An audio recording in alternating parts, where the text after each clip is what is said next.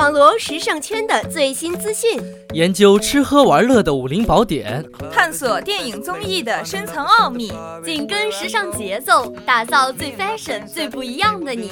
在这里有最嗨的报道，在这里有最硬的流行。此刻，现在，娱乐漫游记。带你的耳朵。玩遍世界。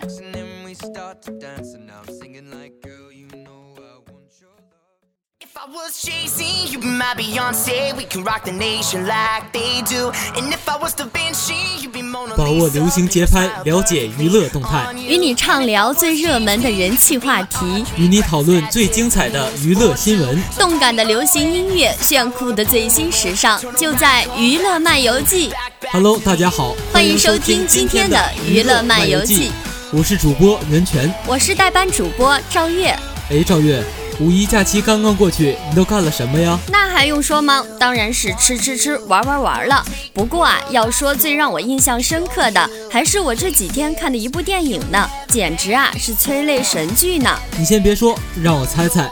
你看的一定是后来的我们吧？没错，袁泉，你很聪明哦。这几天呢，我的朋友圈都被他给刷屏了呢，全都是大家对这部电影的评价与感受。这部电影的确很火，从四月份开始，后来的我们就基本没下过热搜。各路演员大咖打 call 推荐，卖情怀找回忆，一波波花式营销推动，导致该片淘票票平台想看人数超过了八十二万。猫眼电影更甚，达到九十一点一万，突破了历史记录。没错啊，紧接着呢，其预售票房就破了记录，总预售票房达一点二亿，成为唯一首日预售票房破亿的爱情片，进入影史预售票房前十呢。截止四月三十号二十二点，上映仅三天的《后来的我们》累计票房已达七点七五亿，约占近三天电影市场总票房的百分之七十一。也难怪这部电影这么火。歌手刘若英首次跨界执导，周冬雨、井柏然主演，五月天、陈奕迅、田馥甄献唱，每一条都为这部电影提供了十足的营销点。而另一个重要因素呢，便是在一九九九年，刘若英发行的那首主打歌《后来》啊，感染了不知道多少当年正值青春的少男少女。多少人呢？曾在笔记本的末页抄写下那句耳熟能详的歌词。时隔十九年，奶茶还是那个奶茶。这次呢，他首次执导的爱情长片《后来的我们》与后来歌曲中描绘的情感一脉相承，讲述的呢是一对来京北漂的男女十年间从朋友到爱人又再度分离的故事。没错，要说刘若英的单曲后来火了二十年，绝不为过。一句“有些人一旦错过就不在”，不知道牵动了多少人的心。这首歌贯穿了八零九零后老阿姨、老叔叔们的青春岁月，从小学唱到大学，从军训唱到毕业。大部分人推荐这部电影时用的都是这个理由。这部电影讲的都是我们每个人的故事，写实也是本片的最大卖点。没错，我们每个人呢都是小人物，都会在时代的变换中随波逐流。影片中有两个年轻人的情感细微变化，串联出的在这个大时代下的独生子女、北漂人群、父辈爱与误解等等现实命题，不知道啊打动了多少人呢？哎，赵月，你说了这么多，不知道这部电影里有没有打动你的地方啊？嗯，当然有了。影片中，女主方小小对男主林建清说：“建清，I miss you。”男主回答：“我也很想念你。”可小小却说：“建清，我是说我错过你了。”当看到这段对白的时候啊，我的眼泪一下子就下来了。这段台词的设计的确很巧妙，在英文里，错过跟想念占据了同一个词汇 “miss”。也许他们的先人在创造初始就明白，很大程度上正是因为错过了，才会愈发想念，而得到的都不被在意。而这部影片之所以这么精彩，除了建青与小小的感情线外，建青与其父亲的感情线呢，也引发了不少情感共鸣。建青的父亲呢，由田壮壮饰演，一个有些古板、执拗又慈爱温暖的老父亲。在这两代人的关系里存在着爱的误解，这一几乎永恒的中国式命题。子女呢只敢报喜不报忧，上一辈啊对下一辈习惯性的表示过分担心，双方表达爱的方式呢总是笨拙而又小心。同时，刘若英选择用过年这一节点，将其在影片中有机呈现，让不少这一代八零九零后的独生子女们有所感怀。而叙事上采用了平行手法，以一天对十年的巧妙穿插来讲述这对情侣十年后再度相见、相处一天的故事。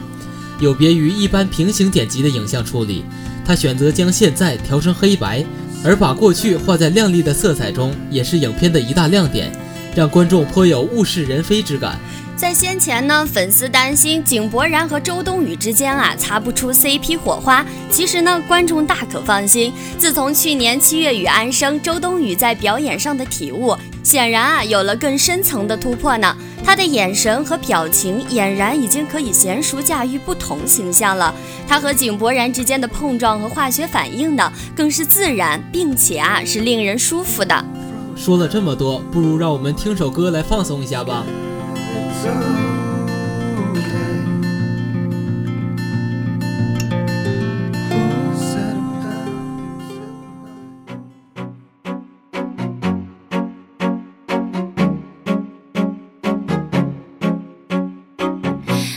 Day I first met you, you told me you never fall in love.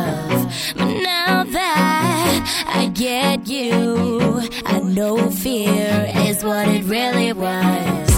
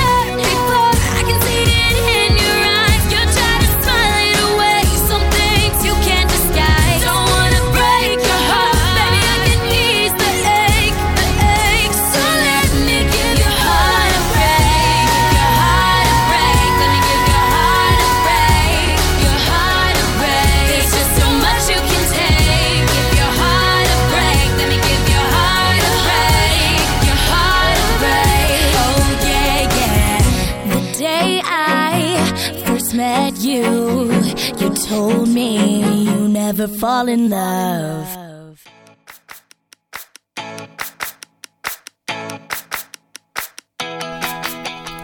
刚刚说了这么多电影，不如我们来聊聊综艺吧。好啊，好啊，最近的综艺节目呢，可是异常的丰富呢，我都看不过来了。不管之前节目中提到的新综艺节目，比如呢《创造一零一》《偶像练习生》火爆热映，最近呢又有很多金牌节目的新一季啊也开播了呢。没错，备受大家欢迎的《跑男》《极限挑战》《向往的生活》《高能少年团》等等，最近扎堆首播，简直让大家眼花缭乱。其中我最喜欢的便是何炅和黄磊出演的真人秀节目《向往的生活》了。嗯，袁泉，我也非常喜欢这个节目。同时呢，我被里面啊一个新加入的小哥哥给圈粉了呢。他啊就是彭昱畅。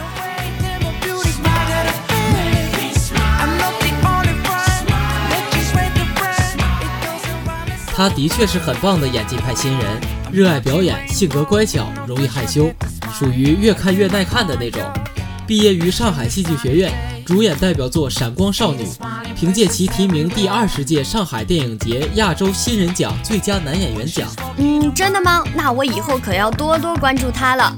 我觉得《向往的生活》真的承担得起近期最好的综艺这个称号，无论呢是流畅度、趣味性，还是一些主题升华啊，都非常的优秀。这呢就是慢综艺的优势。现今游戏综艺陷入瓶颈，活动流程呢越来越生硬，而慢综艺的剧情呢却越来越流畅。而且节目的好坏还在于主咖嘉宾的有趣。黄磊老师、何炅老师都是非常有魅力的，而且《向往的生活》还有个优势。就是客人也是明星，这样就带来了更多的话题。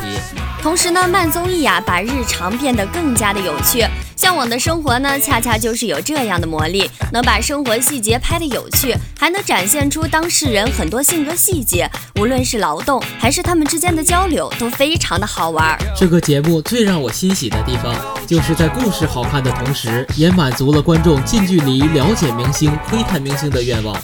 明星们都表现出最自然、最真实的自己，主题升华是嘉宾们自然聊出来的，这些碰撞非常自然，但是碰出来的东西却一点也不浅，可以说是近期综艺里很深沉的节目。蘑菇屋全员出动插秧采蜜制作腌肉，日出而作，日落而息，而这呢组成节目中的一个个要素，比如说呢泥土、茅草、蚊飞、黄狗、插秧、采蜜、做饭、把酒言欢等等。复活了我们那深刻在灵魂深处、源自于陶渊明时代的中国人集体记忆中关于田园理想的新潮。没错，向往的生活打开了中国人五千年来寄托于诗篇之中、文字之中对于田园生活的憧憬。汗水中有生活的回甘，它是自豪的、满足的、香甜的。而这也是它的魅力所在。好啦，今天的娱乐漫游记就要和大家说再见了。如果你喜欢我们的节目，记得准时相约辽宁大学广播电台，我们会为大家带来更多的娱乐新资讯。如果你想了解更多的话，可以下载荔枝 FM 六三九七三，关注娱乐漫游记哦。我是主播袁泉，我是代班主播赵月，感谢导播申颖娇、严艺阳、王艺琪，感谢各位听众朋友们。娱乐漫游记，我们下期不见不散，拜拜。